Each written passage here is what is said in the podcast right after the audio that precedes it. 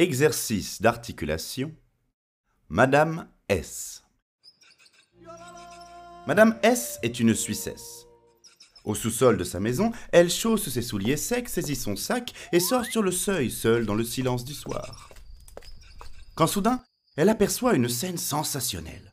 Sapristi Sous les 100 sapins, 606 sauces sans le sou, suce 606 sucettes au cassis et 606 saucisses salées. Surprise, Madame S sursaute, glisse sur le sol moussu, puis s'assied sur ses fesses, stupéfaite.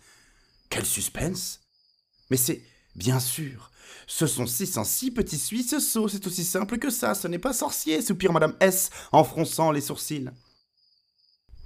Le soleil disparaît bientôt, et Madame S, soulagée, va s'allonger sur son sommier sans souci.